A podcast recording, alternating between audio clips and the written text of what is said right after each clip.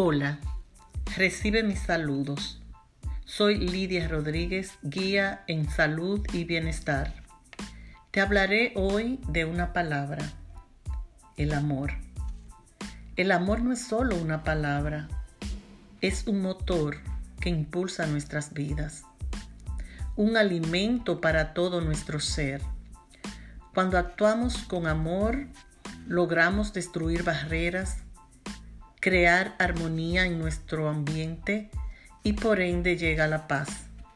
Como el mismo Jesús nos dijo, amar a Dios sobre todas las cosas y al prójimo como a ti mismo. Amar a Dios primero, luego amarnos a nosotros, porque si nos valoramos, nos cuidamos y nos consentimos, podemos entonces amar a los demás con mejor calidad.